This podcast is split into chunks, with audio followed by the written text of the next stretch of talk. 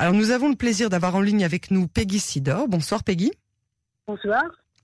Alors qu'est-ce que vous pouvez nous dire de Israël, un pays démocratique, avancé technologiquement en 2020, qui dit aux filles de rentrer chez elles parce que leur short est un chouïa trop court, et souvent il est parfois même plus long que celui de leurs camarades garçons. Comment est-ce qu'on en arrive là aujourd'hui, Peggy? Ben, euh, Je pense que c'est surtout lié au fait que nous, nous, vivons dans une société dans laquelle il y a tout le temps des messages contradictoires. Je veux dire, euh, porter des shorts euh, quand on a 38, 40 degrés à Londres dans une vague de chaleur dans le pays, ça me paraît assez évident, sauf si c'est une école dans laquelle il y a un code vestimentaire. Oui, alors évidemment, on ne parle pas des écoles religieuses, où là, Ah la oui, question ne se pose pas, on parle des écoles, ce qu'on appelle en hébreu même l'artiste, c'est-à-dire les écoles Oui. non, non Les religieuses. écoles publiques non Publiques, religieuses. non religieuses. Alors, alors, la première chose qui saute à l'esprit, c'est évidemment pourquoi cette différence, pourquoi cette discrimination entre garçons et filles. Si une école veut obtenir de ses élèves qu'ils aient un- une, tenue vestimentaire plus, si vous voulez, plus- un peu plus euh, correcte, je dirais, enfin, je suis pas sûre que c'est le bon mot, alors ça doit s'appliquer à tout le monde. On ne peut pas permettre à des garçons de venir en short débraillés avec des, des nu-pieds et à des, débardeurs et dire aux filles de venir habillées comme des jeunes, des, petites princesses des années 50. Ça, ça tient pas la route, c'est pas possible, on peut pas faire ça. Maintenant, est-ce qu'on peut, est-ce qu'on peut dire qu'il y a un problème euh, de double message à un autre niveau?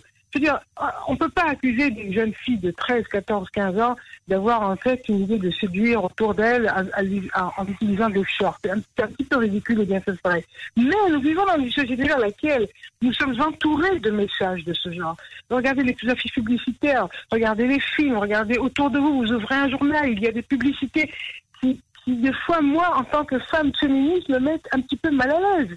Alors, ce sont des messages contradictoires. Il faut donc se décider où on peut venir en short parce que nous sommes dans un pays chaud dans lequel la tenue vestimentaire de toute manière est un petit peu, euh, disons, un petit peu décontractée par rapport à l'Europe, disons, aux États-Unis, ou alors on le permet à personne. On ne peut pas faire une discrimination entre filles et garçons, c'est pas possible. C'est pas On a- sérieux comme On, on a le sentiment, comme, euh, comme le disait Rotem Sella dans le post qu'elle a euh, publié aujourd'hui sur Facebook, que les jambes euh, d'une fille ou d'une jeune fille deviennent un objet sexuel alors que les jambes du garçon, non. Ça c'est complètement ridicule. Mais oui, non, mais elle a raison, mais c'est complètement ridicule comme attitude. Bah oui. Je veux dire, euh. Euh, on peut pas, on peut pas a priori. Mais oui, mais le problème il est ailleurs. Le problème il est que dans la société israélienne et dans d'autres aussi, mais on parle de la société israélienne, le corps de la jeune fille, de la femme, est encore constitué, considéré comme un objet sexuel d'abord et avant tout. Et c'est ça le problème. C'est en fait c'est ça le problème. Parce que si c'était pas ce, regard, peut-être en sourdine que trop d'entre nous ont encore, euh, euh, le short ne poserait pas de, de, problème, sauf si c'est une école avec un code vestimentaire. Et alors là, ce serait pour tout le monde. À partir du moment où c'est seulement pour les filles, évidemment qu'il y a quelque chose là-dessus. Et c'est inadmissible. C'est inadmissible. Ça met, ça met en valeur d'autres choses qu'on voudrait mettre à l'écart. Une jeune fille de 13, 14, 15 ans vient à l'école pour étudier, euh, et, et si elle se met en short, c'est parce qu'elle a chaud. Il faut pas voir, il faut pas voir autre chose derrière. Sauf si on lui met en tête, si on, si on fait une déclaration. Sinon, il n'y a pas de chance. Parce que si c'est pas ça, alors c'est interdit à tout le monde. À partir du moment où c'est interdit seulement aux filles, on est en train de dire à ces filles, euh, attention, vos jambes nous excitent. Ah, C'est est- c'est ce qu'avait euh, c'est ce qu'avait prétexté justement quelques directeurs l'an dernier quand il y a eu la première révolte des shorts en disant bah, les garçons arrivent pas à se concentrer. Non, non, mais euh, ils n'arrivent pas à quoi Les n'arrivent se- pas ils à- arrivent plus à se concentrer parce qu'ils sont dérangés euh, par Oh. euh, voilà. Non, vraiment, je suis, je suis vraiment dé- désolée. Euh, Les garçons qui n'arrivent pas à se concentrer doivent rester peut-être chez eux ou prendre des calmants. Je sais pas.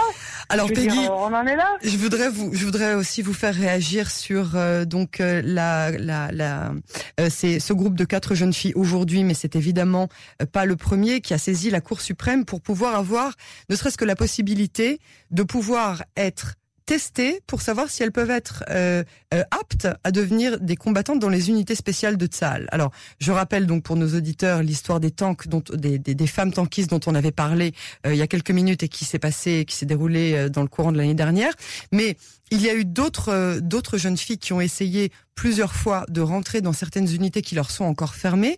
Comment Tsahal, une une une une organisation qui est tellement euh, censée être égalitaire, qui a été Ouais. créée de toutes mains par euh, les pionniers et les pionnières de ce pays. Comment est-ce qu'aujourd'hui, encore en 2020, les femmes doivent se battre et aller jusqu'à la Cour suprême pour qu'on leur accorde ne serait-ce que le droit de passer les tests? On parle même pas de leur donner, euh, comme je disais dans mon journal, des ristournes, on leur demande juste de pouvoir être euh, euh, euh, euh testées pour savoir si elles peuvent être aptes à faire, à devenir ces combattantes.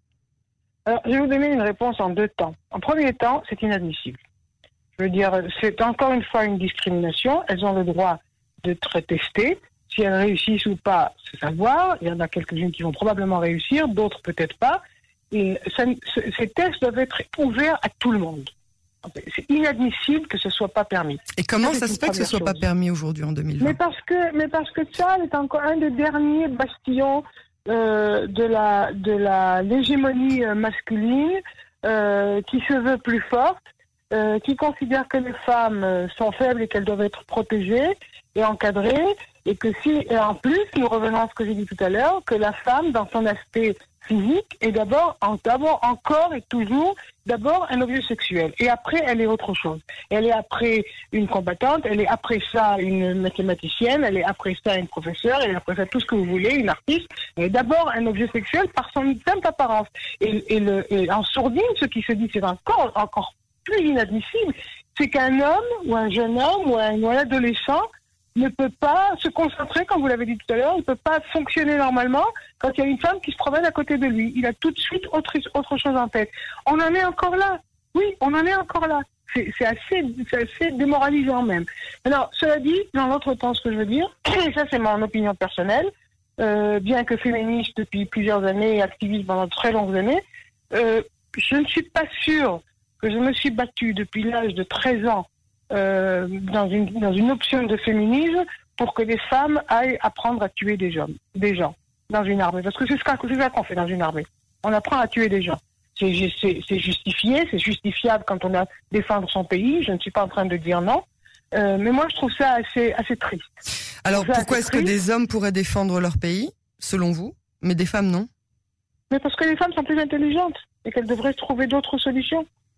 Vous allez courir sur les plaines et sur les collines pour, euh, pour tirer à bout, à bout portant sur tout ce qui bouge. Je pense que les femmes peuvent apporter quelque chose de plus profond et de plus structuré, de plus, et de plus élaboré, euh, et, devenir des garçons, euh, même si on a des formes physiques qui font pas tout à fait le, qui sont pas tout à fait conformes. Moi, je trouve ça un peu euh, du gaspillage. Gaspillage de vous, aurez, vous, auriez, vous auriez dit euh, la même chose euh, en parlant de garçons